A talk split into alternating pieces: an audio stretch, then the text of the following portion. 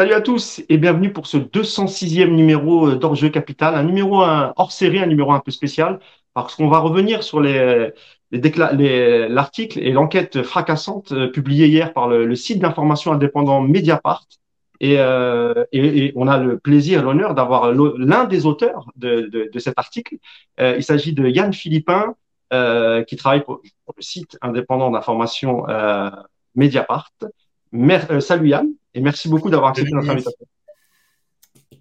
Et comme d'habitude, il y a mon camarade Yacine qui est, qui, qui est avec moi, qui m'accompagnera tout au long de, de, de, de cet entretien.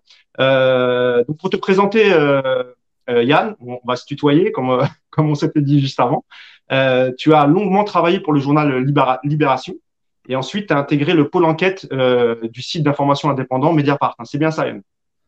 Oui, c'est ça. Moi, en fait, je suis en charge euh, de, des enquêtes financières à Mediapart. Et euh, notamment, euh, c'est moi qui ai coordonné les enquêtes qu'on a fait sur les Football Leagues, donc avec deux saisons, une première en 2016 et une deuxième en, en 2018, et où il y avait eu déjà pas mal de révélations sur le PSG. Oui, c'est ça. J'allais dire que notamment sur le PSG, tu avais fait une enquête sur le, le fair play financier qui était lié au Football Leagues, et tu avais aussi fait une enquête sur le, fichage ethnique à l'époque. Euh, c'était sur euh, Marc Westerlop.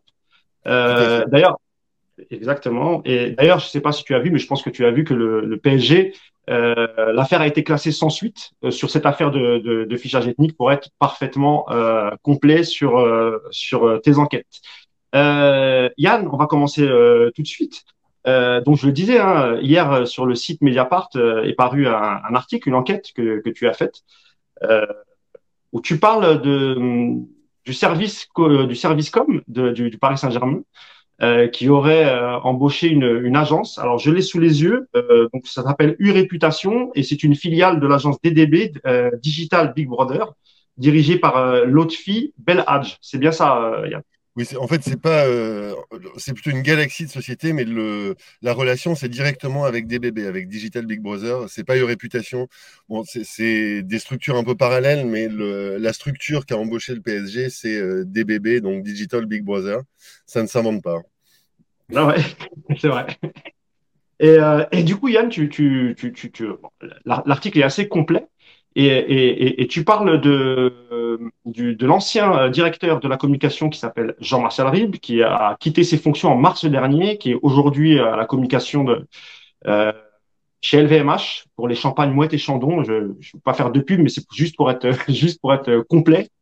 Et, euh, et, et c'est vrai que c'est des révélations assez assez assez fracassantes parce que tu euh, tu écris dans cet article le, le, le PSG a fait appel donc du coup à cette agence pour former une armée numérique. Est-ce que déjà tu peux nous expliquer le terme armée numérique pour ceux qui, n'auraient peut-être pas lu euh, l'article et qui ne savent pas ce que c'est?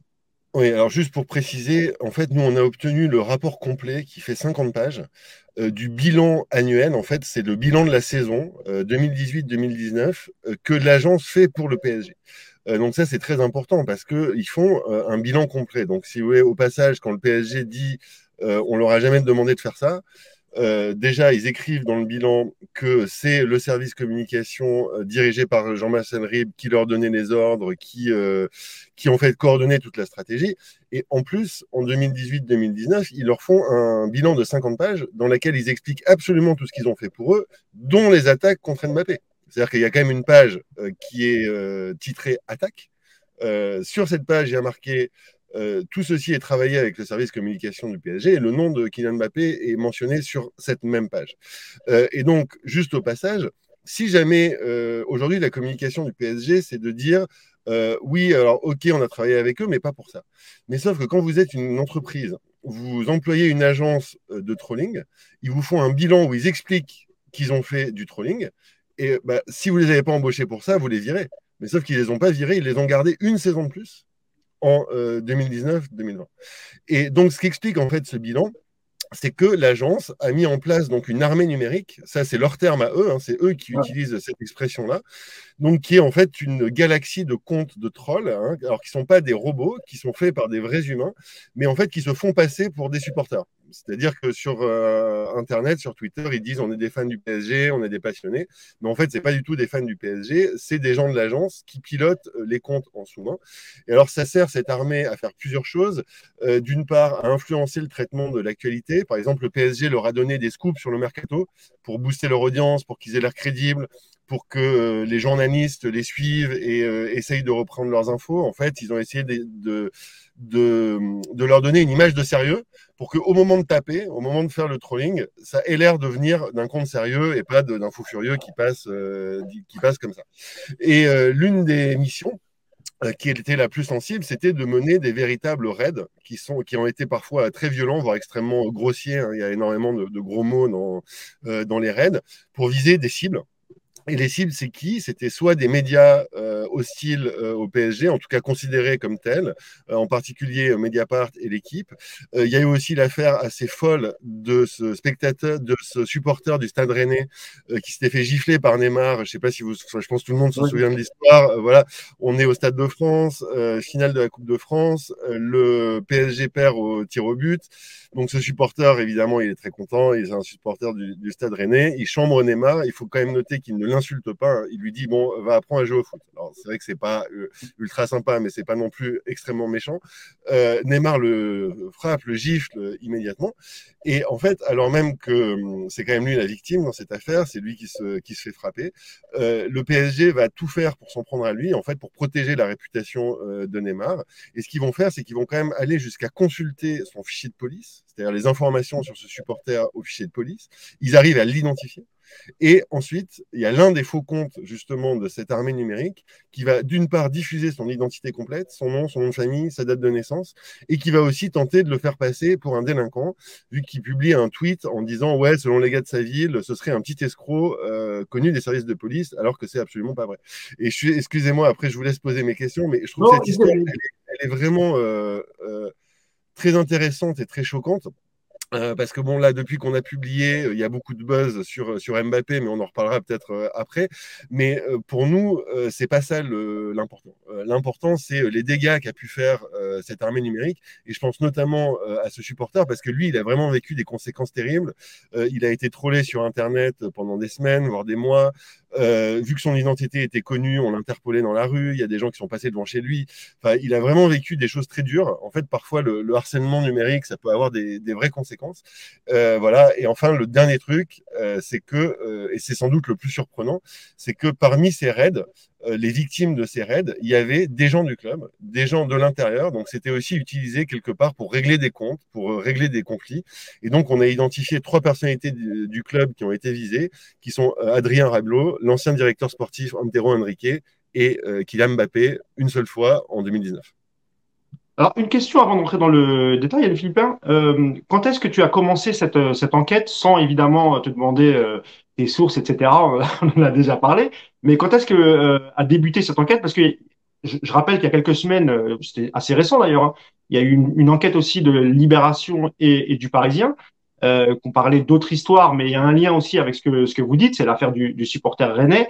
Euh, tu, tu parlais des coordonnées, Yann, qui ont été divulguées alors, il y a, il y a quelqu'un au sein du PSG qui s'appelle Malik, il me semble, un ancien de la DGSI, euh, qui, avait, euh, qui avait fait le lien euh, pour le retour des, du collectif Ultra Paris au Parc des Princes à l'époque. Ça avait été mal vu par sa direction. Du coup, je sais plus s'il a quitté ou il avait été euh, limogé par la DGSI et qui finalement a été embauché par le Paris Saint-Germain. Et il a toujours des contacts, évidemment, dans les, dans les, dans les services de, de, police. Et c'est lui qui aurait fourni à, euh, donc à la direction euh, de la communication du Paris Saint-Germain, dirigée par Jean-Marcel Ribes, toutes les, tous les coordonnées de, de, ce, supporter rennais. C'est bien ça. Hein alors, ce qu'il est soupçonné d'avoir fait, euh, c'est d'avoir consulté, enfin, en tout cas, eu accès aux infos de ce supporter rennais qui sont dans les fichiers de police. Euh, apparemment, alors je ne sais pas si c'est lui euh, ou non qui, euh, qui, a eu son identité, ou si c'est la direction du club qui, qui l'a identifié d'abord. En tout cas, lui, il est suspecté d'avoir, grâce à ses contacts, récupéré les infos sur ce monsieur dans les fichiers de la police. Et en effet, ouais. il est impliqué dans une autre affaire assez tentaculaire, mais là, on, c'est-à-dire que c'est, enfin, excusez-moi, Euh, c'est vrai que parfois on s'y perd un peu. Euh, vu le nombre d'affaires, de protagonistes, c'est parfois pas, euh, pas évident de s'y retrouver. Mais disons que c'est deux affaires différentes, mais qu'il y a quand même un lien via cette personne, donc l'ancien référent supporter du PSG, qui d'une part est, impliqué dans la première affaire, qui est une affaire en fait de barbouzerie, hein, de, de, tricoche, où justement il y a à la fois ce monsieur et l'un de ses amis qui est un, un lobbyiste, qui sont soupçonnés d'avoir obtenu illégalement des données, que ce soit des données de police, mais aussi des données personnelles sur des gens, euh, dont des données sur euh, le président Nasser Al-Khelaifi, et d'autre part, cette armée numérique qui faisait du trolling, mais qui est quelque chose de, différent, euh, voilà, même s'il y a un petit lien entre les deux affaires, qui est cet ancien policier dans l'affaire du, supporter qui s'est fait gifler par Neymar. Alors, tu l'as rappelé en préambule tout à l'heure, mais je, le redis, c'est vrai que, le, parce que j'ai oublié de le dire en, en introduction, le Paris Saint-Germain a, hier euh, nier toute implication euh, dans, ce que vous révélez dans votre article de, de Mediapart, tout comme les avocats de Nasser Al-Khelaifi après la sortie de l'enquête sur euh, euh, Libération et Parisien avaient démenti en, effet tout lien avec le président Nasser Al-Khelaifi. Donc voilà, c'était juste pour le préciser. Selon toi, Yann, comment ont été recrutés Juste, juste là-dessus, Mousse, un truc très important, c'est que en réalité, le PSG ne dément rien. C'est-à-dire que les gens ont en fait mal compris leur communiqué. Pourquoi? Parce que euh, ça, c'est vraiment très intéressant. Que dit le PSG euh, Textuellement, ils disent on n'a jamais signé de contrat pour salir des gens, pour demander à quelqu'un de salir des gens. On va prendre les deux bouts de la phrase. La première, en, gros, ils nient pas, ils pas leur collaboration avec euh, avec des bébés. Mais ce qu'ils nient, c'est le fait d'avoir d'avoir un contrat pour salir des gens en interne et des médias. Oui, mais ça, c'est absurde. Parce qu'en fait, ils reconnaissent qu'ils bossaient avec des bébés. D'ailleurs, des bébés l'a reconnu. Encore euh, ce matin sur RTL, euh, donc des bébés l'a reconnu officiellement, hein, qui bossait avec le PSG et avec Jean-Marc. J'ai la déclaration, si, tu me permets, et, après tu pourras dessus. Il, s'agit de l'ancien directeur de, des opérations pour, de, de UI Réputation euh, qui confirme vos infos. Et il dit Notre rôle était de mettre en musique sur les réseaux sociaux et sur Internet la stratégie de la direction de la communication du Paris Saint-Germain. Et il s'agit donc, je le dis, de euh, Frédéric Geldof. Voilà. Et donc, si vous voulez, le PSG, ils ont payé cette agence, ça on le sait. Euh, c'est eux qui payaient, c'était eux les donneurs d'ordre. Et par contre, ce qui est vrai, c'est qu'il n'y avait pas de contrat. Mais j'ai envie de dire, c'est encore pire s'il n'y a pas de contrat. Vous voyez, parce que pourquoi il n'y avait pas de contrat? C'est-à-dire que normalement, quand vous bossez avec une agence comme ça, euh, il y a un contrat. Donc à partir du moment où vous les payez, où ils bossent pour vous, où vous leur donnez des ordres, pourquoi il n'y avait pas de contrat? Est-ce que c'était justement pour essayer de dissimuler euh, cette opération? Euh, Est-ce qu'ils en avaient honte? Donc si vous voulez, le, dire, le fait de dire qu'il n'y a pas de contrat, c'est pas un argument. Au contraire, ça ressemble un peu à une circonstance aggravante. Et quant au fait de dire, leur ligne de défense aujourd'hui, c'est de dire, OK, on les a payés, on a bossé avec eux, mais on leur a jamais demandé de troller des gens. Alors, d'une part, l'agence dément, dit euh, on a obéi aux ordres. D'ailleurs, c'est écrit sur le document hein, qu'on révèle. On, publie même la page, donc c'est accessible sur notre site. Ils disent euh, les ordres étaient donnés par la direction de la communication du PSG. Mais il y a surtout ce que je vous ai dit tout à l'heure c'est que la collaboration a duré deux saisons. Et à la fin de la première saison, ils envoient ce document qu'on révèle aujourd'hui, dans lequel ils expliquent tout ce qu'ils ont fait. Eux, ils sont très transparents, ils ne mentent pas. Ils disent euh, on a attaqué le supporter qui s'est fait gifler par Neymar, on a attaqué euh, l'ex de Neymar qui l'a accusé de viol, euh, l'attaque sur Kylian Mbappé, c'est nous. Et ça, ils le mettent dans un document officiel qu'ils envoient au PSG. Donc, si jamais le PSG s'était trompé, vous voyez, avait fait ça à l'insu de son plein gré, ben, ils auraient coupé le contrat tout de suite. Ils auraient dit, mais attendez, on ne vous a pas mandaté pour ça, on arrête tout. Et non seulement ils n'arrêtent pas tout, mais ils continuent encore une saison. Donc, si vous voulez, très, j'allais dire de façon très factuelle, je trouve que euh, l'argumentaire du, PSG ne, tient pas en fait face à, la réalité des, faits et par ailleurs des, confirmations qu'a qu donné l'agence. Une, autre question, euh, euh, Yann. Est-ce que tout ça est légal? C'est-à-dire, est-ce que toutes ces campagnes de trolling, parce que je ne sais pas si je l'avais dit en préambule, je ne me souviens pas, euh, c'est des, des, méthodes qui existent aussi dans le monde des affaires, qui existent beaucoup dans le monde des affaires. On l'a aussi vu dans le monde du foot avec, euh, c'est d'ailleurs ce qui a coûté la place à, à Bartomeu à, à, Barcelone, qui avait, qui, qui avait eux investi plus d'un million d'euros dans ces agences de pour pour troller. Je crois que c'était c'était son concurrent, Monsieur Monsieur Laporta, qui est aujourd'hui. Même, euh, hein, même, euh, même Messi justement avait été trollé justement parce que Bartomeu trouvait qu'il le soutenait pas assez, donc il s'était vengé. C'est vrai que c'est une affaire. Est-ce que tout est légal, Yann? Alors, En fait, le... Alors déjà, moi, je précise un truc, c'est que je suis pas juge, je suis pas flic, moi, je suis journaliste. Mon but, c'est de révéler des faits. Et donc, euh, j'allais dire, après, c'est à la justice de trancher ça. Vous voyez, c'est pas à moi de, juger euh, les conséquences légales des, des infos que je sors mais peut-être tout ce qu'on peut dire de façon prudente, c'est que euh, ça pourrait s'apparenter à du cyberharcèlement. Et ça, le, le cyberharcèlement, euh, c'est pas autorisé. Euh, mais j'allais dire, pour que ce soit euh, puni, déjà, c'est à la justice de le dire.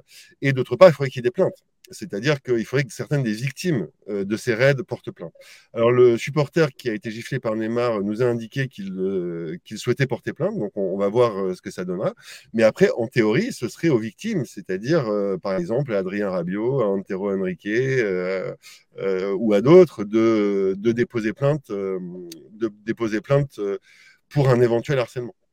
Euh, mais après, il faudrait que ça tienne. Euh, il faudrait que ça tienne. Vous voyez, par exemple, pour Kylian Mbappé, ça a fait beaucoup de bruit parce que, évidemment, c'est la superstar du PSG, mais euh, les tweets ne sont pas très violents contre lui. Vous voyez, oui, c'est extrêmement violent, c'est très vulgaire. contre Mbappé, c'est deux tweets, et j'allais dire, c'est plus méprisant, vous voyez, que, que violent.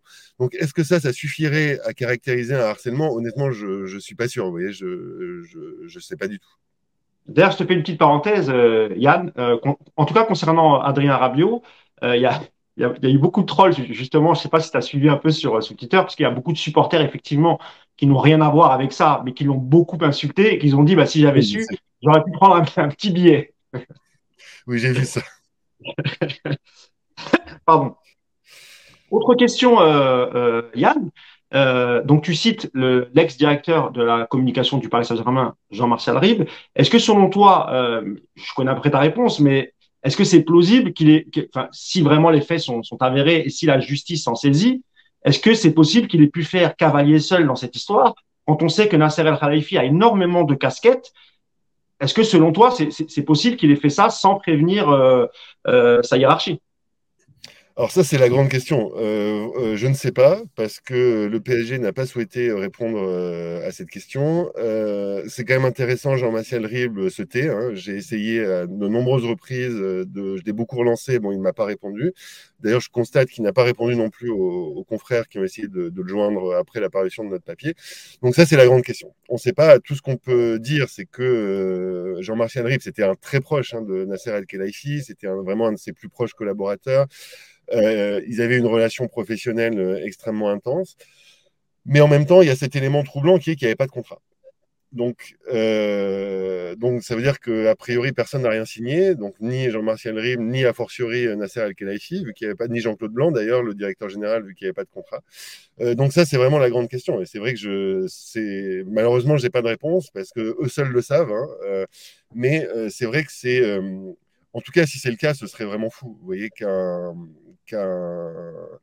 que quelqu'un qui était aussi proche de Nasser El-Khelaifi euh, ait pu faire ça seul, euh, sans, sans, en prévenir son boss sur des, sur des trucs aussi graves.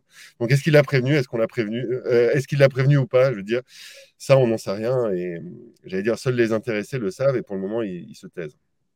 Alors, je connais moi-même très bien Jean-Martial Rib et en toute transparence, j'ai essayé de le joindre hier. Mm. S'il voulait lui aussi un droit de réponse suite à l'interview que tu allais nous, nous donner, il m'a pas, il m'a pas répondu. Peut-être qu'il me rappellera plus tard. Bon, j'imagine qu'il a, peut-être qu'il est peut-être en train de préparer aussi euh, une, une, une contre-offensive ou une, une communication.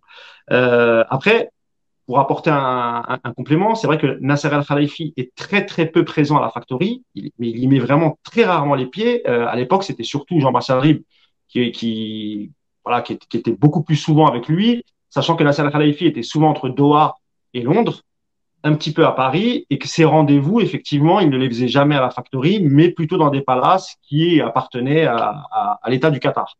Donc, euh, c'est pour ça que moi, je te posais la question. Euh, évidemment, il a beaucoup de casquettes. on, est, on, est, très prudent euh, dans l'article. Euh, moi, jamais j'ai écrit que Nasser Al-Khelaifi avait oui, Jamais j'ai écrit qu'il même qu'il savait. Euh, je vous le mm. dis très franchement, et d'ailleurs, c'est ce qu'on a écrit dans le papier, on ne sait pas. Euh, tout ce qu'on sait aujourd'hui avec certitude, c'est que c'était euh, Jean-Martial Rib qui pilotait. Voilà, ça, on le sait, c'est sûr, euh, c'est confirmé. Le reste, que savait soit Nasser El-Khelaifi, soit le reste de la direction du club, honnêtement, je n'en sais rien. Et donc, je n'accuse personne voilà, parce que tout simplement, on ne, sait pas. Hein. On ne sait pas du tout si c'est une initiative isolée ou pas. Sur, les comptes que vous avez cités, dont Panam Squad et d'autres, dans, votre, dans votre enquête, ma question à moi, c'est qui a contacté ces comptes? Est-ce que c'est donc directement l'agence via la direction de la, de la communication du, du PSG ou, ou est-ce que la, la, la, direction de la com a, a, demandé à cette agence de cibler euh, quelques comptes et, et, et pour, pour, pour, former cette fameuse armée euh, numérique et cette campagne de, de trolling? Comment tout cela part? Est-ce que vous, vous le savez ça ou, ou pareil vous vous n'avez pas d'infos là-dessus Tout ce qu'on sait, c'est que euh, les comptes, c'est l'agence qui les gérait, donc qui les a créés, qui les a fait vivre, qui les a fait euh, grossir. Euh, d'ailleurs, c'est intéressant parce qu'il y avait deux types de comptes. Enfin, il y avait le compte amiral qui s'appelle Panam Squad, qui était censé être justement le compte de référence, le truc sérieux auquel les gens doivent avoir confiance. Et après, il y avait ce qu'ils appelaient les comptes partenaires. C'était une galaxie d'une dizaine de comptes qui, eux, ne prétendaient pas être bien informés, prétendaient pas faire le buzz, mais qui étaient là justement pour troller, pour amplifier les attaques, pour relayer les trucs. Euh, et d'ailleurs, ce qui est intéressant de voir, c'est qu'il y en a une dizaine qui sont cités dans le rapport et la quasi-totalité ont été fermées par Twitter. Euh, donc pas à l'initiative des comptes, à l'initiative de Twitter, ce qui montre bien que a priori, ils avaient une activité problématique vu qu'ils ont été, euh, ils ont quasiment tous été, euh, été fermés. Donc, pardon, pour répondre à ta question, on sait que c'est l'agence qui a créé ces comptes et qui les gérait, qui les opérait. Et en fait, toute la question, mais qui reste aujourd'hui en suspens, c'est est-ce qu'il y a vraiment eu des ordres pour chacune des campagnes? C'est-à-dire que est-ce qu'il y a eu un ordre précis pour dire vous attaquez Rabiot, vous attaquez Mediapart, vous attaquez l'équipe, euh, là on va mettre un petit tacle à Mbappé voilà. Est-ce qu'il y a eu un ordre précis pour chacune de ces campagnes? Ça, je veux dire, on ne peut pas le savoir. Tout ce qu'on sait, c'est qu'il euh, y a cette page du rapport où sont décrites les attaques faites dans l'année, donc il y en a neuf, et qu'il précise bien que tout ça a été fait en collaboration avec les, avec les directions de la com euh, du club. Mais après, nous, on ne peut pas savoir si pour chaque attaque précise, il y a eu un ordre direct et quel ordre euh, a été donné. Vous voyez? Par contre, c'est vrai que des choses qui restent à éclaircir dans cette affaire. Le, pour parler que du compte Panam, Panam Squad que vous citez comme compte amiral, euh, lui a été créé en 2018. Donc, est-ce que selon vous, il a vraiment été créé spécialement pour ça ou c'est un compte qui avait été créé, qui a été approché? Moi, En fait, c'est ça, moi, la question que, que je Ah non, il a été créé spécialement pour ça. C'est vraiment un compte qui a été créé spécialement pour ça, pour devenir euh, le général hein, en fait de, cette armée numérique euh, de trolls. Et d'ailleurs, c'est détaillé dans le rapport, hein, c'est très précis. Il y a toute une stratégie, c'est-à-dire qu'ils disent on va créer ce compte, vous allez, le PSG va donner des infos exclues sur le mercato. Comme ça, on va booster les followers, on va gagner en crédibilité, euh, on va discuter avec les autres journalistes, on va discuter avec la communauté, parce que c'est ça euh, aussi, ils disent, ils parlent de mission d'infiltration pour justement euh, voilà, échanger avec d'autres médias, avec d'autres comptes de supporters, euh, euh, peut-être avec vous aussi, je ne sais pas si vous... voilà. Donc, essayer en fait de s'infiltrer justement dans la communauté pour avoir, pour avoir l'air sérieux. donc, non, c'est stratégie, enfin, c'est une stratégie, c'est pensé, c'est planifié. D'ailleurs, truc intéressant aussi, c'est qu'ils ont créé un site qui est toujours en ligne aussi, euh, qui est panamsquad.fr, euh, justement pour avoir l'air plus sérieux et avoir l'air d'être euh, un média et pas seulement un, compte de supporters. Non, non, non, tout ça est extrêmement planifié et c'est pas, c'est pas du tout un collectif de supporters. C'est un truc qui a été créé par l'agence pour le PSG. Alors pour te répondre, Yann, oui, à l'époque quand Panam Squad est arrivé sur Twitter, nous on sortait de la révélation du transfert de Neymar et d'Mbappé. Euh, euh, le compte Paris United à, l'époque avait eu l'exclusivité euh, avec d'autres journalistes, hein, que ce soit au Brésil, etc. on, on, était parmi, enfin le compte Paris United était parmi les premiers à révéler le transfert de, de Neymar. Effectivement, le compte Paris United a pris beaucoup beaucoup de followers suite à, à ces révélations et le fameux compte Panam Squad, effectivement, parce que quand j'ai lu l'article, en fait, il y a tellement de choses qui me sont revenues et, et c'est vrai que c'est tout à fait crédible parce que nous, c'était pareil. C'est-à-dire qu'il nous a demandé euh, de lui donner de la force, comme on dit euh, sur les réseaux, c'est-à-dire à, le retweeter, euh, etc. Ce qu'on a fait, parce qu'on ne se doutait pas du tout de qui c'était, même si moi, très vite, j'ai eu des doutes sur, sur ce compte. Et puis, une fois qu'il avait grossi, ils se sont mis à dénigrer nos informations. Ils venaient en commentaire, mais c'était assez sournois. C'est-à-dire qu'ils venaient dire, ah, les gars, je pense que vous vous trompez là-dessus, et c'est ça. Et ils ont souvent attaqué un, un, ami, un confrère qui est journaliste, qui s'appelle Abdelaboulma, qui lui était un journaliste indépendant et qui sortait aussi pas mal d'informations sur le, sur le PSG et notamment euh, sur la galaxie autour de, de Nasser El Khalifi et de ce qui se passe à, à Doha. Et lui aussi a été beaucoup attaqué par ce, par ce compte Panam Squad. J'en parlais encore hier avec mon ami Abdella. Et, et, c'est vrai que tout ça semble crédible quand on, on se rappelle de ce qui s'est passé sur Twitter il y a, il y a 3-4 ans. Donc, je te réponds que oui, on a été approché par, par ce compte aussi, mais très vite, j'ai senti le, j'ai senti le mauvais coup et, j'ai coupé court aux, discussions. Euh, Yacine, tu avais une question. Euh, juste, euh, juste pour, nos, pour nos auditeurs, c'est quand, quand, je te parlais de ça, c'était pas du tout pour te mettre en cause, c'est que juste pour ah bah expliquer que justement, c'était leur mission, quoi, d'essayer d'infiltrer et de dialoguer avec les gens qui étaient un petit peu influents. Et donc, du coup, c'est vraiment pas étonnant qu'ils aient essayé de le faire avec vous, quoi. parce que ça faisait partie de leur job. D'ailleurs, Yann, quand, tu, quand, quand, on a, quand on a lu le tweet et qu'on parlait de compte influent du, sur le PSG, on a eu peur d'être cité. Hein. On a dit ouf, ça ne nous concerne pas, mais bon, en même temps, on savait qu'on n'avait rien à voir là-dedans, on est, on est archi là-dessus. Donc, euh, je disais donc que Yacine avait peut-être une question pour toi justement concernant Mbappé.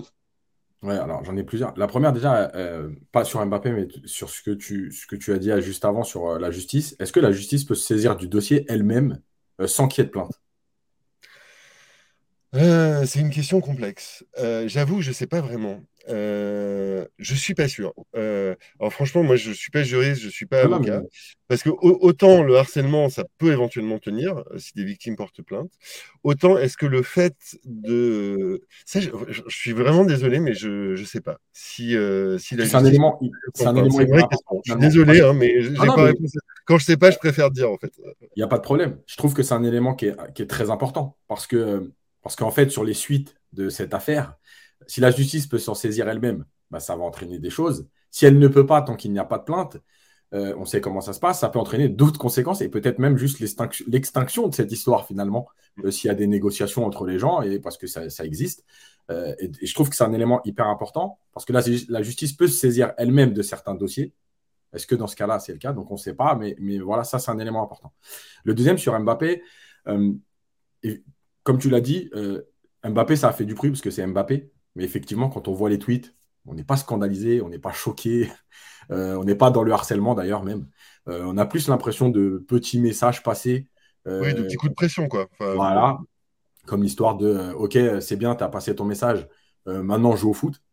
Bon, voilà, on aurait pu lui dire ça dans le bureau, ça aurait été pareil. mais, oui, mais justement, on lui a pas dit dans le bureau, je pense. Justement, et en fait, le truc, c'est que est-ce qu'il y a un élément qui, prouve que ça a influencé dans le rapport euh, quelque chose? Est-ce que ça a été réellement repris euh, et que ça a eu un impact? Euh, Parce que c'est ça, ça le truc. Je pense qu'Mbappé, il est, il est un peu au-dessus de ça. ça pas, encore une fois, c'est pas des attaques comme sur Adrien Rabiot où c'est très violent. Est-ce que finalement, il y a un impact de tout ça? Parce qu'aujourd'hui, on entend beaucoup. Pourquoi Mbappé, ça fait du bruit? Je termine là-dessus pour expliquer. C'est qu'en fait, on explique que suivant la position du club Mbappé par rapport à cette affaire, il peut y avoir euh, une demande de rupture de contrat pour faute grave. Est-ce que réellement tout ça, ça a eu un impact euh, dans le rapport? Est-ce que c'est signifié? Euh, que ça a été beaucoup repris et que ça a eu de l'impact sur, sur, sur tout ça, sur Mbappé? Non, c'est pas mentionné dans le rapport. le rapport ne parle pas de l'impact de ça. Ok. Donc, après, Mbappé, moi, je, je, trouve que c'est pas assez violent. Maintenant, je vais, je vais, je vais venir à, deux autres choses. La première, c'est euh, peut-être un avis ou peut-être des éléments. Est-ce que à qui profite tout ça finalement? Alors ça, c'est, je suis désolé, hein, c'est une question que j'aime pas parce que euh, pour moi, c'est pas la question. C'est-à-dire que euh, je suis désolé, hein, c'est pas, euh, c'est pas du tout contre toi, mais euh, c'est une question qui dit ah bah si ça profite à quelqu'un, c'est que c'est téléguidé. en fait, c'est pas téléguidé. on a bossé pour avoir ces infos, elles sont ultra importantes. voilà, on les publie et ah, après elles, ont les conséquences qu'elles ont, vous voyez, mais euh, moi, je sais pas à qui ça profite.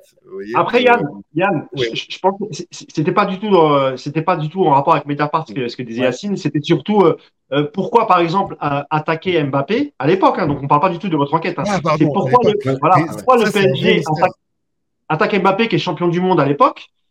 Qui, qui, qui, lui a déjà des velléités de départ et, et ils veulent absolument le, le garder, comme ce qui s'est passé et en fait, la, la, la, question que se pose Yacine et que tout le monde se pose, c'est-à-dire quel était l'intérêt pour euh, la direction de la communication du PSG de, de, de salir, entre guillemets, l'image d'Mbappé? C'est vrai que beaucoup de gens se posent la question, Yann. C'est assez mystérieux. Alors là, malheureusement, je suis pas dans leur tête, hein, donc je sais pas trop. Euh, ce serait à eux de, de, répondre.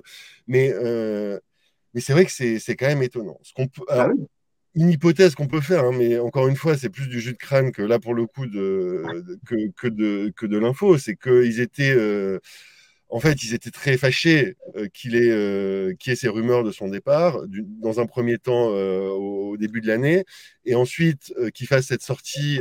en plus, c'était là pour le coup, Mbappé à l'époque leur avait fait un vrai coup de pression. C'est-à-dire, c'est quand même le trophée du meilleur joueur. Il est sur la scène, il, remet son trophée, il reçoit son trophée.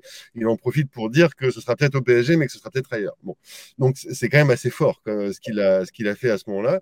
et je L'une des hypothèses, c'est que ça a beaucoup énervé la direction. Et qui se voilà et que ils voulaient euh, et que peut-être ils ont voulu répliquer en disant euh, voilà fais attention euh. mais c'est très mystérieux. C'est vraiment parce que parce que c'est quand même aussi un très gros risque. C'est-à-dire même si on l'a on l'a souligné le, tweet, il est plus méprisant que méchant. en tout cas, il n'est pas grossier, il n'est pas violent. voilà, c'est un petit tacle, c'est un petit coup de pression. Euh, en fait, pourquoi prendre ce risque? C'est ça la question. C'est-à-dire que quand on voit la valeur de Mbappé, quand on voit que évidemment euh, le PSG veut le garder à tout prix, et ça, ça ne fait de doute euh, pour personne, pourquoi prendre ce risque-là? C'est vraiment, vraiment mystérieux. Mais malheureusement, il n'y a que les gens qui ont fait ça qui, peuvent vraiment répondre à la question. Tu avais une autre question, ouais, parce qu'en fait, ce sont des méthodes, comme l'a dit Mousse, qui sont utilisés dans les affaires, qui sont aussi utilisés en politique au moment des campagnes électorales. Euh, moi, ce qui m'intéresse aujourd'hui, c'est aussi euh, le timing de, la sortie de cette histoire. Pourquoi? Parce qu'en fait, là, depuis une semaine, il y a un enchaînement d'histoires qui sortent. Euh, encore une fois, c'est pas du tout pour dire est-ce que, vous, enfin, est-ce que vous pouviez la sortir avant? Est-ce que, en fait, tout ça, c'est lié à la Coupe du Monde au Qatar qui arrive, est-ce que c'est euh, parce que vous ne pouviez pas sortir avant, vous n'aviez pas assez d'infos Parce que je trouve qu'il y a une. une, une, euh, un enchaînement. Ouais, voilà, un enchaînement, excuse-moi. Il y, a un truc, parce que c'est vrai que c'est fou, qui est euh, ça, je vous le jure, je vous le garantis. le fait que Mbappé pardon, annonce un peu plus ou moins officieusement son envie de partir, la veille de la publication, c'est un hasard mais absolument total. On en avait mais aucune idée. Moi, au moment où l'info sort, je la vois à peine passer parce que justement, je suis en train de, bosser comme un fou pour boucler le papier. Euh, le papier, il est, il est même pas fini au moment où le, où le, où l'info d'un possible départ de Mbappé euh, sort. C'est-à-dire que nous, ce qu'on a fait, c'est que cette info, on l'a, on l'a ni forcée ni retenue. C'est-à-dire qu'on l'a sortie juste au moment où elle était prête. Hein, mmh. euh, ni avant, ni après. On l'a pas anticipé, on l'a pas euh, retenu pour la sortir à ce moment-là. Et il y a ce hasard, mais vraiment de, de, dingue, qui fait que ça sort le lendemain de, de, cette annonce de, de, validité de départ de Mbappé. Mais c'est un, mais c'est vraiment un hasard euh, fou. Mais c'est un hasard. Voilà, ça arrive euh, parfois dans la vie. Et quant au, fait qu'on sorte cette info, moi, ça fait quand même de nombreuses années que j'enquête sur le PSG, sur le Qatar, sur la Coupe du Monde. J'ai fait énormément d'articles sur justement les soupçons de corruption liés à l'attribution de la Coupe du Monde. j'enquête aussi sur l'autre affaire dont on a parlé en début d'émission. Et donc, c'est normal, si vous voulez, étant donné que voilà, ça fait des années que je fais ça hein, et que, j'enquête sur le sujet. Et donc, quand on travaille, euh, ça, peut arriver que justement, au fil des enquêtes, ben, voilà, on tombe sur quelque chose d'autre, de, nouveau, un peu de façon incidente. Et, euh, et du coup, ben, quand on l'a, on le vérifie, on le bosse et, et, on le sort. Parce que ça a été du boulot, c'est-à-dire qu'il n'y a pas que le rapport. Qu'est-ce qu'on a fait C'est qu'en fait, on a euh, analysé l'intégralité des tweets du compte de Panam Squad on ne on s'est pas contenté, vous voyez, de, prendre le rapport, de le mettre vite fait euh, sur Internet et de faire un papier. C'est-à-dire qu'on a vraiment euh, bossé pour analyser exactement les tweets du compte, qu'est-ce qu'ils avaient fait, est-ce qu'ils avaient eu des exclus, qui ils ont visé, rassembler pour chaque victime euh, l'intégralité des tweets, pour analyser un petit peu comment s'est passée l'attaque. Donc il y a eu beaucoup de travail d'analyse en fait de l'activité du compte avant qu'on puisse publier. Et voilà. Et dès qu'on a, dès qu'on s'est dit qu'on était prêt, on l'a fait. C'est vraiment aussi simple que ça. Yann, du coup, je sais que tu n'as pas beaucoup de temps, donc on va juste terminer sur un dernier volet, euh, si tu veux bien. Euh, tu parles aussi d'attaques ciblées contre Mediapart et le journal L'équipe, euh, en sachant que, je pense que tu dois le savoir, l'équipe, le journal L'équipe a très mauvaise presse en faire de, de, de jeux de mots auprès de, des supporters parisiens, mais pas que. supporters marseillais, lyonnais, etc. Dès que dès qu'il y a un article qui est à charge contre contre le PSG ou contre n'importe quel club, il y a souvent beaucoup de supporters qui sont très virulents envers les, journalistes qui suivent les clubs.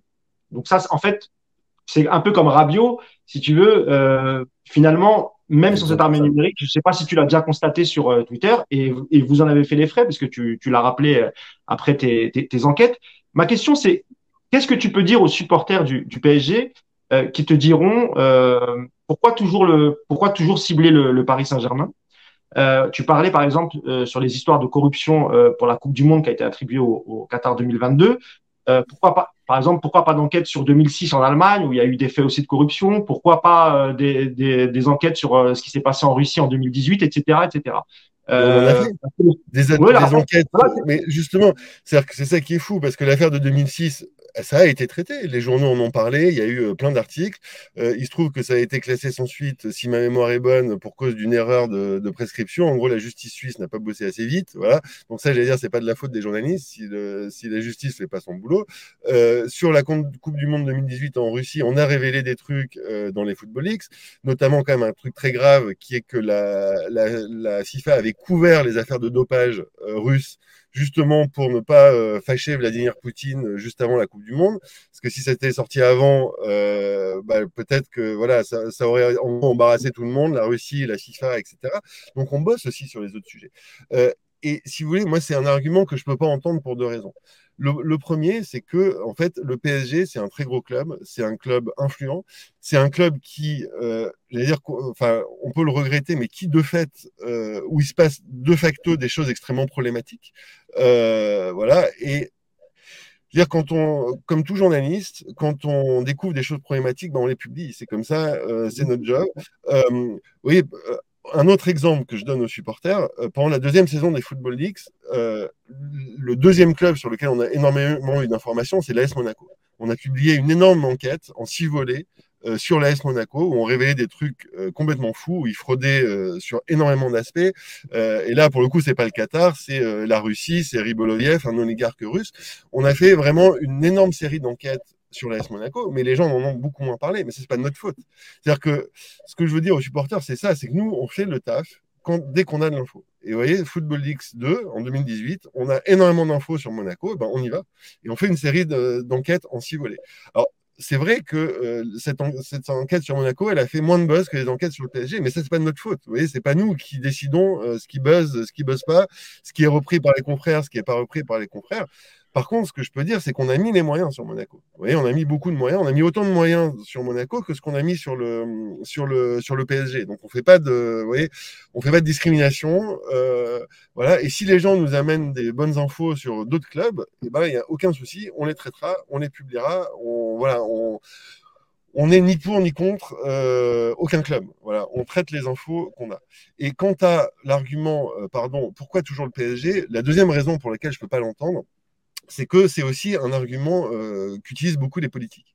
C'est euh, voilà, quand un politique se fait choper, il dit ah oui, mais euh, en gros les autres le font aussi, pourquoi moi, euh, etc.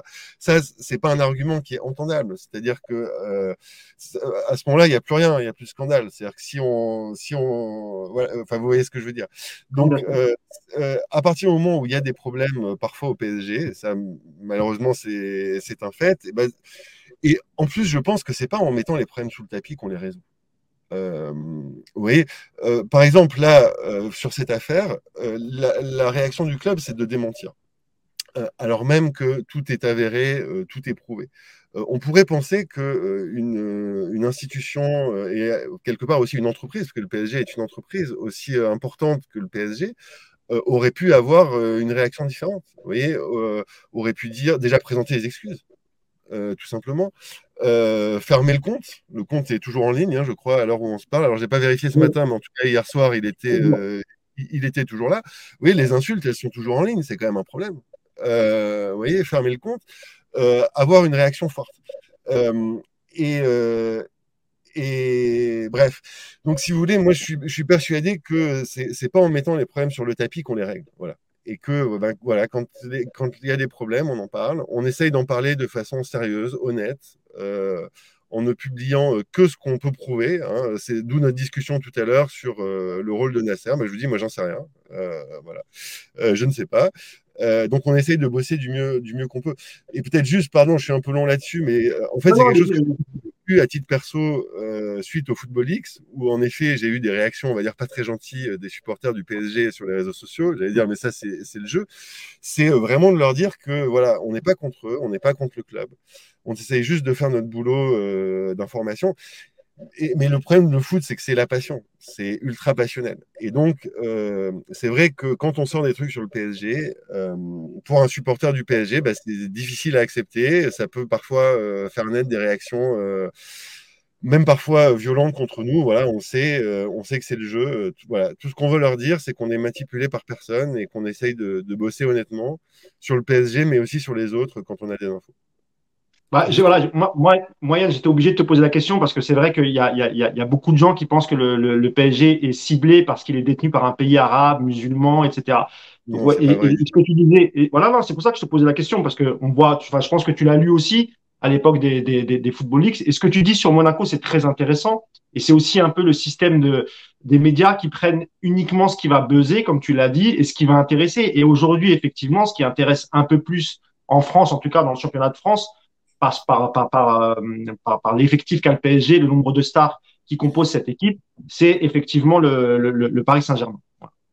Une dernière question, Yacine, comme ça on va pouvoir libérer Yann. Ok. Même si, bon, je prends le risque, je l'attente, mais est-ce que vous avez eu accès au bilan de la saison 2 euh, Non, sinon on en aurait parlé. Ok. eh ben, je pense qu'on a fait le, le, le, tour du sujet. Euh, je voulais vraiment te remercier, Yann, d'avoir accepté. Je crois que c'est la première interview que tu donnes. Tout à fait. Donc, euh, voilà, on Voilà, oui, je crois que. Euh, je crois que non, j'en ai donné une hier soir, c'est la deuxième. Alors, c'est la deuxième. Bon, je, je ne mettrai pas exclu alors. c'est la, deuxième. Mais en tout cas, merci, merci beaucoup d'avoir. Merci à vous pour cette invitation. Et puis je te dis à bientôt peut-être pour, euh, pour la suite de, de, de, toutes ces enquêtes. Et puis on verra euh, justement si la, la justice va se saisir de, de tout ça ou pas. Et, on suivra l'affaire évidemment avec, euh, avec beaucoup d'attention. Merci beaucoup Yann et à bientôt. Merci à vous deux. Merci, merci Mousse, merci Yacine. Au revoir. Salut. Au revoir. Ciao.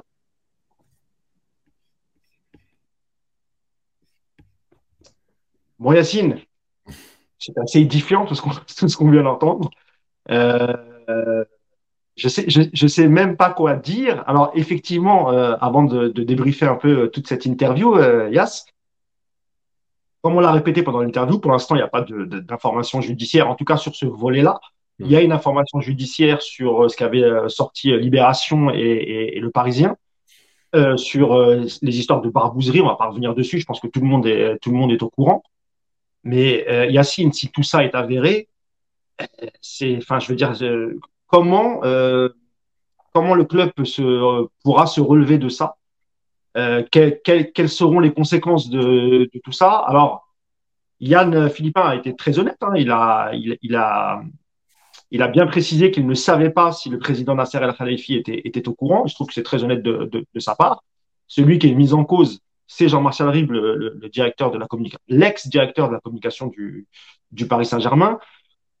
Toi, Yacine, vraiment, que ce soit en tant qu'observateur du Paris Saint-Germain et amoureux fou du Paris Saint-Germain que tu suis, depuis tout petit, tu vas dans les travées du parc depuis le début des années 80.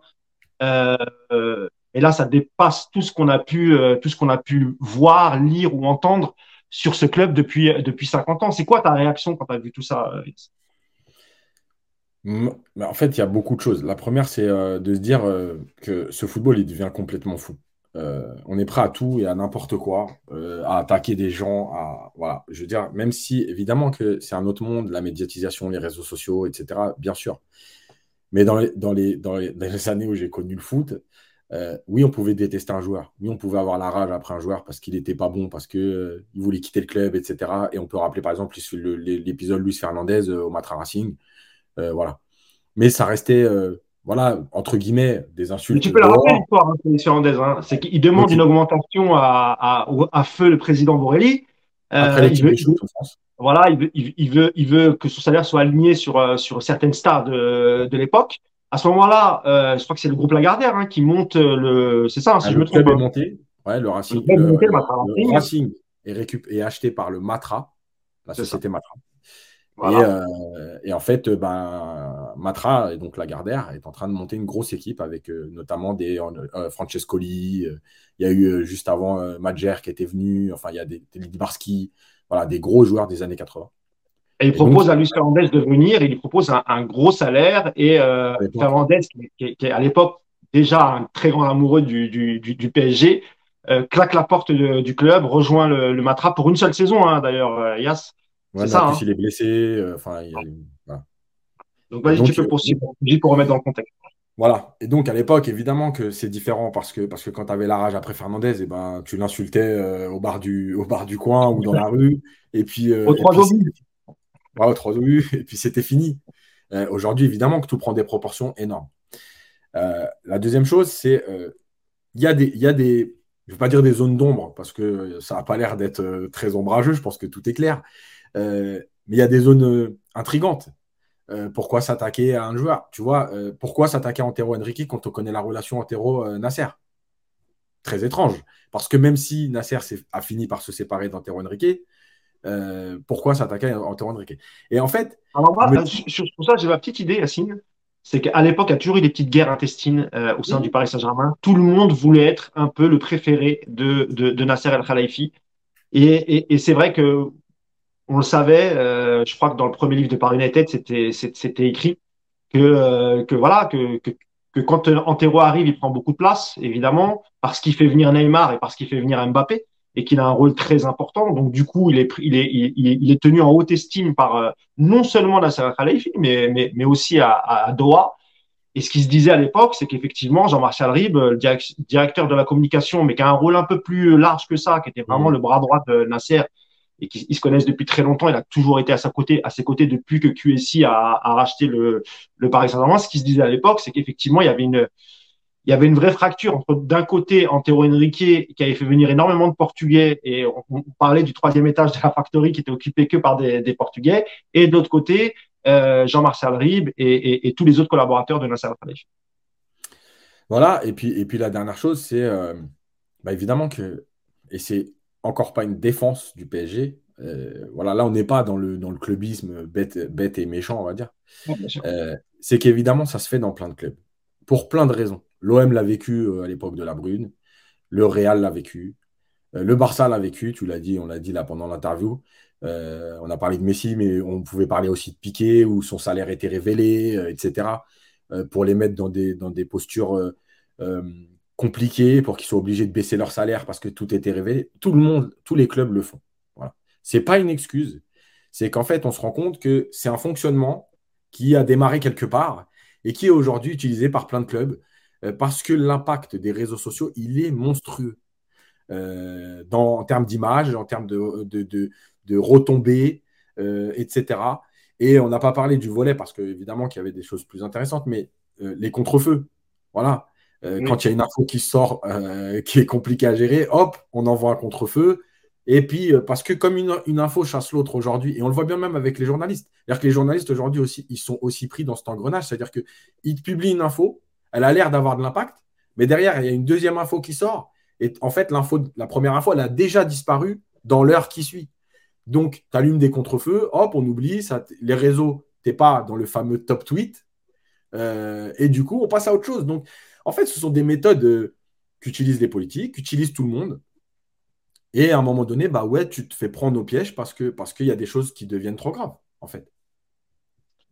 Yacine, est-ce que tu penses que ça peut avoir des, conséquences, alors peut-être pas à court terme, parce que là, il y a, la Coupe du Monde qui va arriver, il va y avoir une trêve euh, d'à peu près un mois, mais, euh, qu'est-ce que tu penses qui va se passer, toi, à partir de, janvier? Euh, il y a beaucoup de doutes aussi sur le sur euh, la continuité de, enfin, du, Qatar. Est-ce que le Qatar va poursuivre euh, via QSI avec le, Paris Saint-Germain, avec parce que là, on parle de, l'article de Mediapart, mais en disant, il y a quand même beaucoup, beaucoup d'histoires autour du Paris Saint-Germain, beaucoup d'histoires euh, autour du président Nasser Al Khelaifi.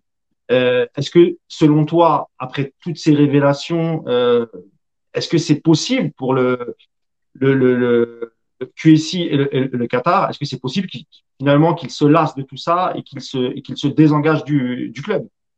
Et est-ce que toi, avec tout ce que tu apprends là, parce qu'il faut le dire aussi, Yacine, il y a beaucoup de supporters qui commencent à se poser des questions, qui sont contents d'un côté d'avoir effectivement un financement illimité et de pouvoir attirer des, des, joueurs, de pouvoir briller en Europe, parce que quoi qu'on en dise, oui, il y a eu des échecs du, du PSG euh, les 12 dernières années en, en Ligue des Champions, mais c'est quand même un club qui est tous les ans en Ligue des Champions, qui dans ses premières années a fait pas mal de fois quart de finaliste, qui était déjà pas mal pour, parce que vu, vu d'où on venait, c'était pas, pas mal. Et on perdait sportivement sur le terrain, il y avait, y avait pas de problème, on tombait sur plus fort que nous.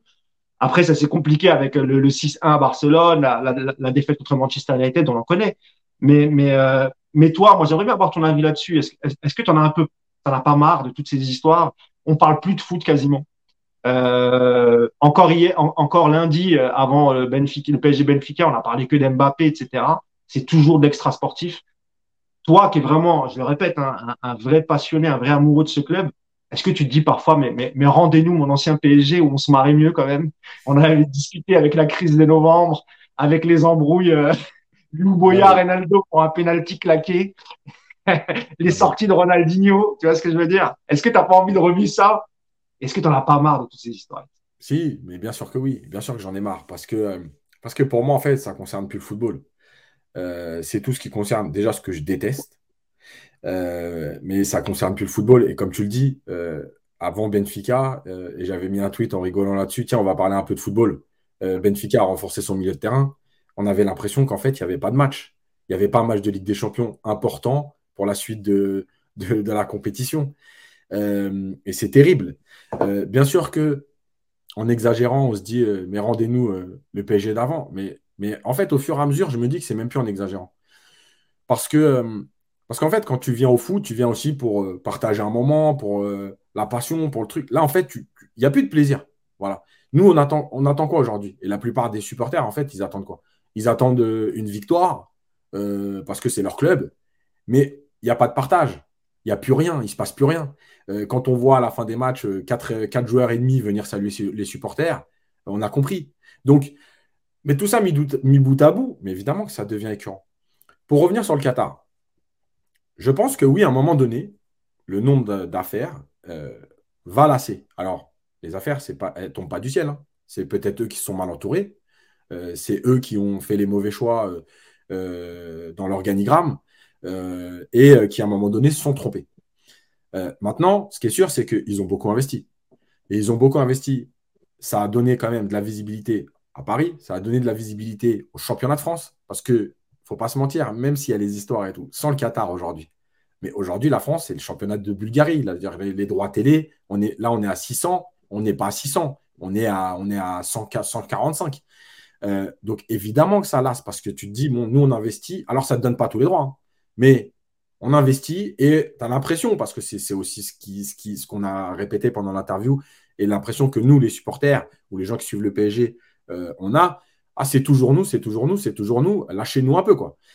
Je pense qu'à court terme, il y a, un élément essentiel pour, dire que le Qatar ne va pas lâcher, même après la Coupe du Monde, c'est le centre de formation, enfin, c'est le centre d'entraînement, qui est un centre euh, de très haut niveau, euh, que le PSG s'est battu pour l'avoir, pour avoir son propre terrain, parce qu'on rappelle quand même que le camp des loges, ça ne lui appartient pas, etc. Même s'il a fait tous les aménagements du monde, ça ne lui appartient pas. Là, il a acheté le terrain. Ça appartient, il me semble, Yacine, tu l'as acheté ça appartient au ministère de la Défense, c'est un terrain militaire. Hein, exactement. Donc, là, ils ont acheté le terrain, ils, construisent, il y a toutes les entités du club, judo, hand, foot, euh, bah, judo, hand et foot. Il y, aura, même, une, clinique dernier cri euh, high-tech avec des. en fait, il y aura tout extraordinaire, c'est-à-dire que les joueurs, quelle que soit la section, judo, handball, n'auront plus besoin d'aller au Qatar à Aspetar. Ils auront tous sur place à, Poissy, hein, c'est ça, Yacine Exactement. Euh, le centre de formation, les petits. Il y aura un petit stade qui va être construit, je crois, de 5000 places. Euh, aussi pour, par exemple, des matchs de préparation, tu sais, un peu, voilà, par huis clos, mais voilà. Enfin bref, ça va être un outil extraordinaire.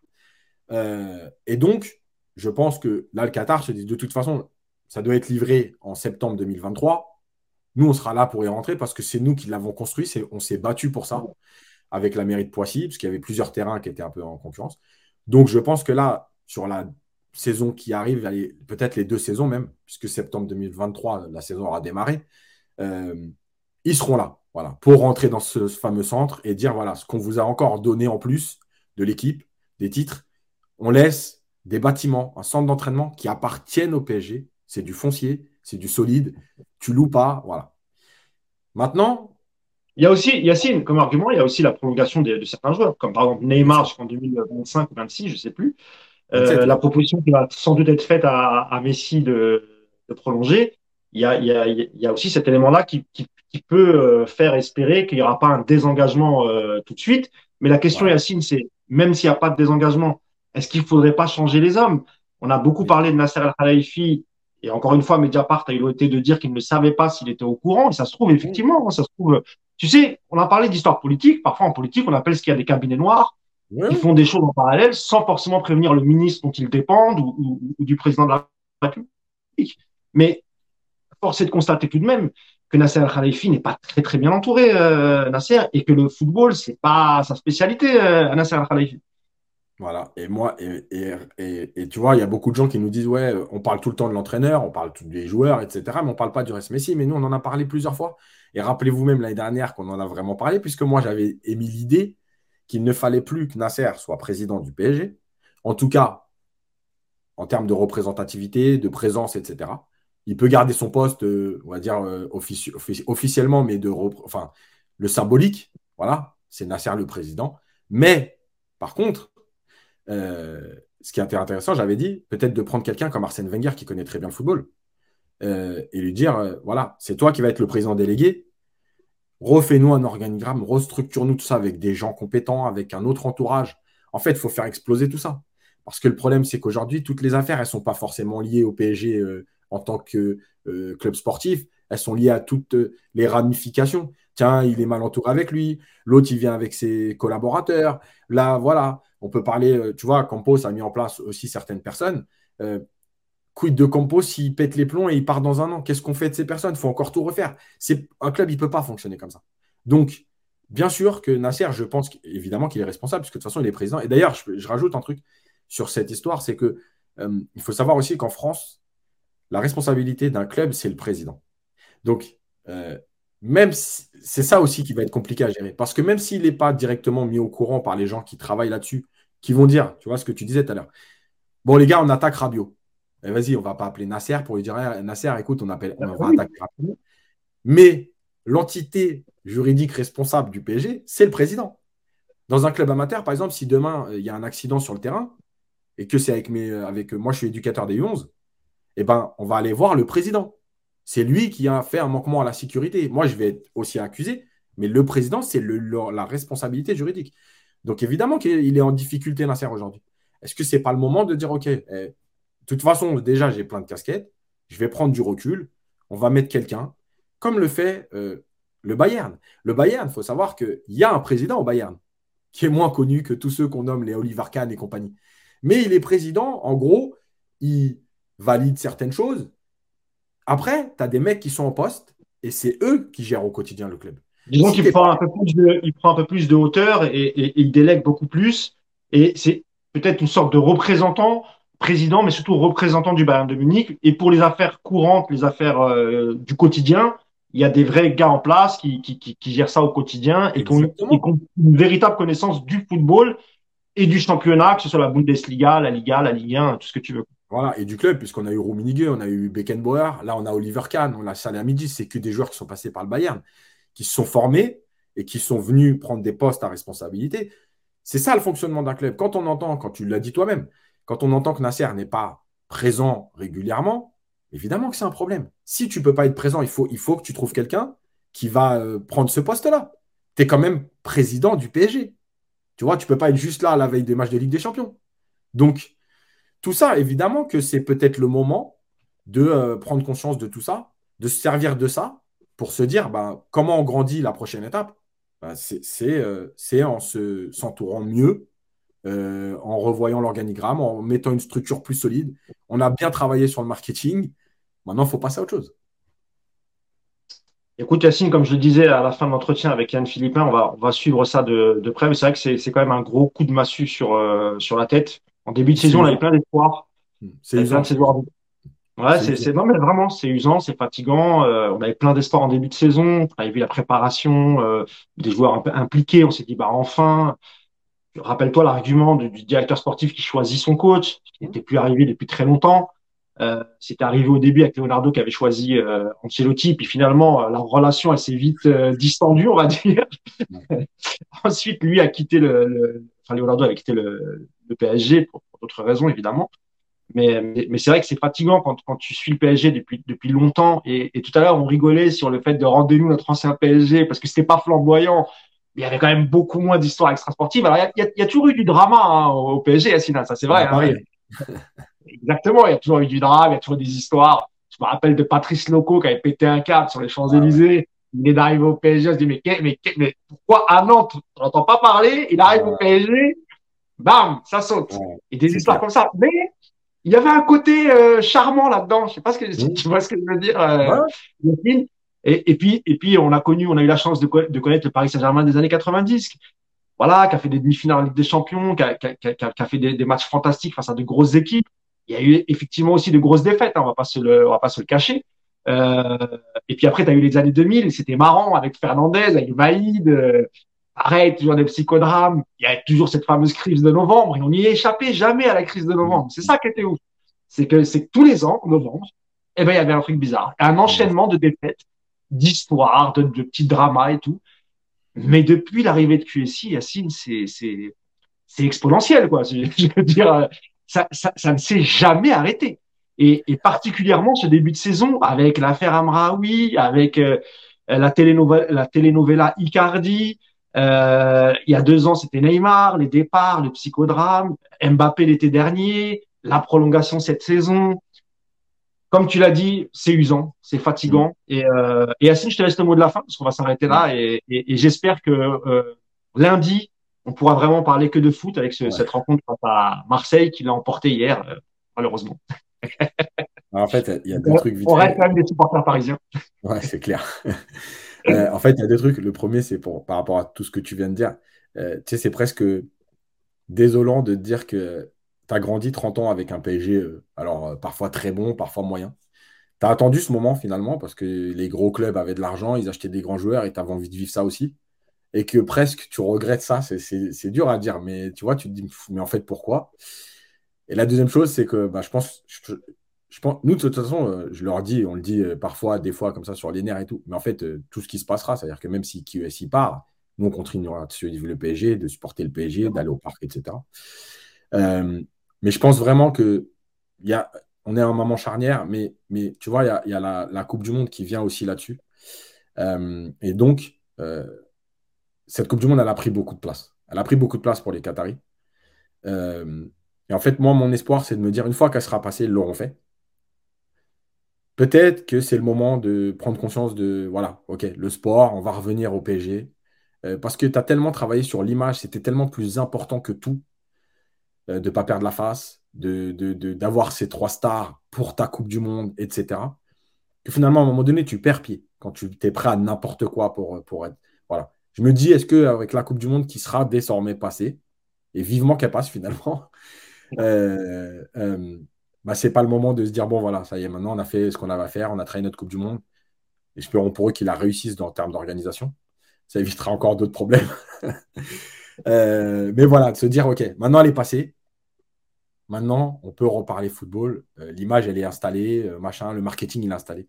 On peut reparler football et maintenant on travaille pour le bien du PSG parce qu'en plus, pour terminer là-dessus, Mousse, si réellement le Qatar compte se désengager, peut-être dans trois ans, admettons, c'est aussi pour leur bien de structurer un club. Parce que plus ton club, alors les structures immobilières et tout, ok, le marketing, ok, mais quand tu vas vendre à un mec, quand tu lui laisses un club avec un organigramme qui est serein, qui est installé, qui est solide, bon, c'est quand même plus valorisant et tu peux mieux valoriser ton club que si tu lui laisses un club avec euh, euh, deux directeurs sportifs qui ne s'aiment pas, un entraîneur au milieu qui ne sait pas quoi faire, euh, tu vois, donc c'est aussi pour leur bien. Si réellement leur envie c'est de se désengager à un moment donné, c'est pour le bien de tout le monde de restructurer le club une fois pour toutes. C'est vrai qu'Assine, par exemple, euh, la meilleure comparaison, parce qu'il s'agit de, de, deux États, le PSG et Manchester City, qui City s'est trompé, hein. évidemment au début City c'était pas terrible, ils se sont trompés dans le choix des entraîneurs, dans, dans, dans les transferts, un peu ce qu'a fait un peu le, le, PSG. Hein. Mais à partir du moment où ils ont décidé de vraiment tout restructurer et quand ils ont fait venir Pep Guardiola, alors évidemment à coût de millions évidemment, hein, ça y a pas de secret. Je veux dire Guardiola, il serait jamais venu à City si City n'avait pas les moyens. C'est un entraîneur exigeant qui, qui lors des mercato demande lui il regarde pas les prix, hein. lui il regarde le profil de joueur. Moi vous me le ramenez, il coûte 120, 200, c'est pas mon problème, c'est pas mon argent. Mais c'est vrai qu'avec le, duo qui forme avec, euh, alors je vais essayer de le prononcer correctement, Yacine, mais tu vas me corriger. Tiki Bergenstein. C'est bien ça? Non, non Beckerstein. Beckerstein. C'est bien Tixi, mais c'est Beckerstein. Mais c'est vrai que depuis que le duo est arrivé à la tête de, de ce club, il travaille euh, main dans la main. Honnêtement, à part les histoires de fair play financier, peut-être Grealish avec ses histoires avec sa compagne, il y a toujours des petites histoires évidemment mais il y a quand même beaucoup moins de psychodrames. Et, pourtant, c'est le même fonctionnement, Yacine. Hein. C'est vraiment, ça appartient à, deux sociétés, évidemment. PSG, c'est QSI, je ne me rappelle plus du nom de, City, mais bon, c'est bien que derrière, il y a quand même un, État. Mais eux ont réussi à trouver cette fameuse stabilité dont tu parlais, parce que c'est des gens, Tiki Beckerstein venait du Barça, où il avait connu euh, Guardiola, et évidemment que lui s'est structuré un, un, un club certes, ils ont des moyens, autant que le, Paris Saint-Germain, mais aujourd'hui, ils évoluent dans, dans peut-être le meilleur championnat du monde. Ils ont des résultats et ça fonctionne bien. Et il y a beaucoup moins de drames. Quand tu laisses les gens travailler et quand et quand il n'y a pas une armée de conseillers autour d'un président qui est là, qui est pas là, etc., évidemment que c'est beaucoup plus fluide, Yacine. Ouais, et tu vois, il y a un truc qui est, intéressant dans ce que tu dis, et je pense qu'il y a cette idée, encore une fois, de la France et de l'Angleterre avec des visions différentes, etc., du business, tout ça. L'affaire Mendy, elle est symptomatique. C'est-à-dire que l'affaire Mendy, elle concerne Mendy. J'avais oublié. J'avais oublié l'affaire Mendy, mais ça n'a pas de rapport direct, c'est vrai. Voilà, mais, mais ce que je veux dire, c'est qu'en fait, personne n'attaque City. Tu vois, on, parle de Mendy et tout. Si vous faites, je, encore une fois, je ne peux pas dire avec certitude, mais je vais quand même dire à 99%. Il se passe ça au PSG. En fait, les médias auraient parlé de Mendy, mais ils auraient attaqué le PSG pour dire c'est toujours ici, et comme par hasard, et dans ce club, et machin. Là-bas, ils considèrent que le joueur a fait une connerie. Donc, c'est pas City, en fait. C'est Mendy. Tu vois Et c'est aussi le, traitement qui est différent. C'est-à-dire qu'au PSG, quand il y a un mec qui fait un truc, c'est le PSG. Dans d'autres pays, on est capable de dire, OK, c'est lui. Voilà. Peut-être qu'à un moment donné, ça concernera le club. Hein. Mais là, c'est lui. Donc, si c'est lui, c'est pas le club. Voilà. Le club, il ne peut pas gérer tout de A à Z. Et eh ben, euh, et, au Bayern, il y a eu des, au Bayern, il y a eu des, années 90 et tout, mais le FC Hollywood, mais c'était un festival. Mais ce que je veux dire, c'est que tu vois, à un moment donné, quand le club est fort, ça ne. Ça, ça pas. Voilà, voilà, voilà, ça explose pas. Là, ici, le moindre truc, tu as l'impression qu'il y a le feu partout. Personne ne sait gérer. Et, ce que disait Yann tout à l'heure, sur Yann Philippin, euh, sur euh, le démenti du PSG, il n'a pas tort. Arrêtez les démentis si à un moment donné, il y a trop de preuves contre vous ou, traiter-les autrement. Tu vois ce que je veux dire? Voilà, c'est aussi ça la communication. Écoute, Yacine, comme je te le disais, hein, j'espère qu'on va pouvoir revenir au foot des dimanches. Il y a une belle affiche quand même, malgré tout. Un Marseille qui semble, bah, même après la défaite face à Ajaccio, qui a relevé la tête, encore dans des conditions, ils ont encore bénéficié d'un carton rouge, mais il devait être sans doute justifié. Hein, je ne cherche pas d'excuses, évidemment. On aime bien troller l'OM, mais bon, ils ont gagné leur résultat. Il n'y a, pas de, a pas de problème. Moi, ce que j'espère, c'est qu'il y aura une belle confrontation qu'il y aura un bon match, qu'il y aura la victoire au bout du, du, du PSG et qu'on va pouvoir faire notre premier live dans ces conditions-là, vraiment reparler de foot. Parce qu'à la base, et, je terminerai là-dessus, quand nous, avec Yacine, on a, on a, on a commencé à faire les, les, les, podcasts. Alors, on avait créé la chaîne bien avant, on avait fait des interviews, etc. Mais, mais les podcasts, c'était vraiment ça. C'était l'amour du, du ballon, l'amour du club. Euh, évidemment, parfois, on est un peu dur et on, on nous le reproche et on, et on accepte la critique. Il n'y a, a, pas de problème. Vous avez le droit de, de de, de, de, pas être d'accord avec euh, quand on est trop dur avec tel joueur, tel joueur. Et, c'est aussi ça qui fait le qui fait le charme de ce podcast, c'est qu'il y a beaucoup de commentaires, on, on essaye d'échanger. Alors nous, on échangera toujours avec les gens euh, qui sont euh, qui, qui, sont polis et qui ne manquent pas de respect. Évidemment, ils ont effectivement le droit euh, d'être en désaccord avec nous. Vraiment, on n'a on a pas de problème avec ça. Mais voilà, le but, c'était vraiment de parler de terrain. On aimerait ne pas faire d'émissions comme on vient de faire aujourd'hui, honnêtement. Mais nous, ça nous, vous imaginez pas à quel point ça nous touche, Yacine et moi, parce qu'encore une fois, ça fait très longtemps qu'on suit ce club et il y a tout pour réussir et on est toujours dans le psychodrame et c'est fatigant. Et on aimerait parler que des, que des exploits du PSG, que du beau jeu du PSG. Euh, alors, on a du mal sur le beau jeu de ces dernières années. Mais, mais en tout cas, c'est toujours un plaisir de parler. Et, et, et, quand Yacine prend du temps pour faire des minutes coach, euh, minutes tactiques, il fait ses montages, ça prend du temps à faire euh, tout ça et, et, il le fait avec le cœur. Euh, quand il va au parc, c'est pareil. Il, il, prend sa voiture et c'est assez frais parce qu'on n'en vit pas encore. On aimerait bien en vivre, mais c'est surtout la passion qui, qui, qui nous anime. Et, c'est malheureux euh, de prendre du temps pour parler de ça, mais évidemment qu'on est obligé d'en parler. Ça touche notre club. On va pas mettre la tête dans le trou, faire la politique de l'autruche en disant ça pue, nous on veut pas regarder, on veut regarder que, que les trucs positifs. Donc nous, on a demandé à, Yann Philippin de venir et, honnêtement, ça a été gentil de sa part d'accepter. On a un tout petit média, il doit être beaucoup sollicité et on voulait le partager avec vous. On a essayé de poser des questions. Euh, j'espère que l'interview euh, vous paraîtra intéressante, vous aurez appris euh, des choses. Et puis comme comme je l'ai dit, on va se retrouver lundi en espérant qu'il y a plus de drame. J'y crois moyen. jusqu'à jusqu'à dimanche et, et, une victoire du, du PSG sur euh, sur notre ennemi préféré, l'Olympique de, de, Marseille. Et j'espère qu'avec le sourire, on pourra en parler avec avec Nicolas, Yacine et peut-être Hugo s'il si, est là. En tout cas, on vous remercie. S'il y, a certains euh, proches de joueurs qui, euh, qui écoutent, s'il vous plaît, une alors une victoire contre l'OM parce que moi c'est obligatoire. Et en plus pour notre premier live Twitch, ce serait sympa de pas nous saboter. Bah, écoute, on verra. Hein. On verra si l'armée numérique s'en prendra à nous. On ne sait jamais. en tout cas, merci beaucoup Yacine de m'avoir accompagné ce matin pour, euh, pour cet entretien et pour ce, petit débrief. Et puis, euh, bah, on va se retrouver, comme je l'ai dit, lundi, en espérant évidemment une victoire du PSG face à l'OM. Salut à tous, bonne fin de semaine. Cette fois-ci, j'ai pas de bêtises. Et à lundi. Ciao. Ciao.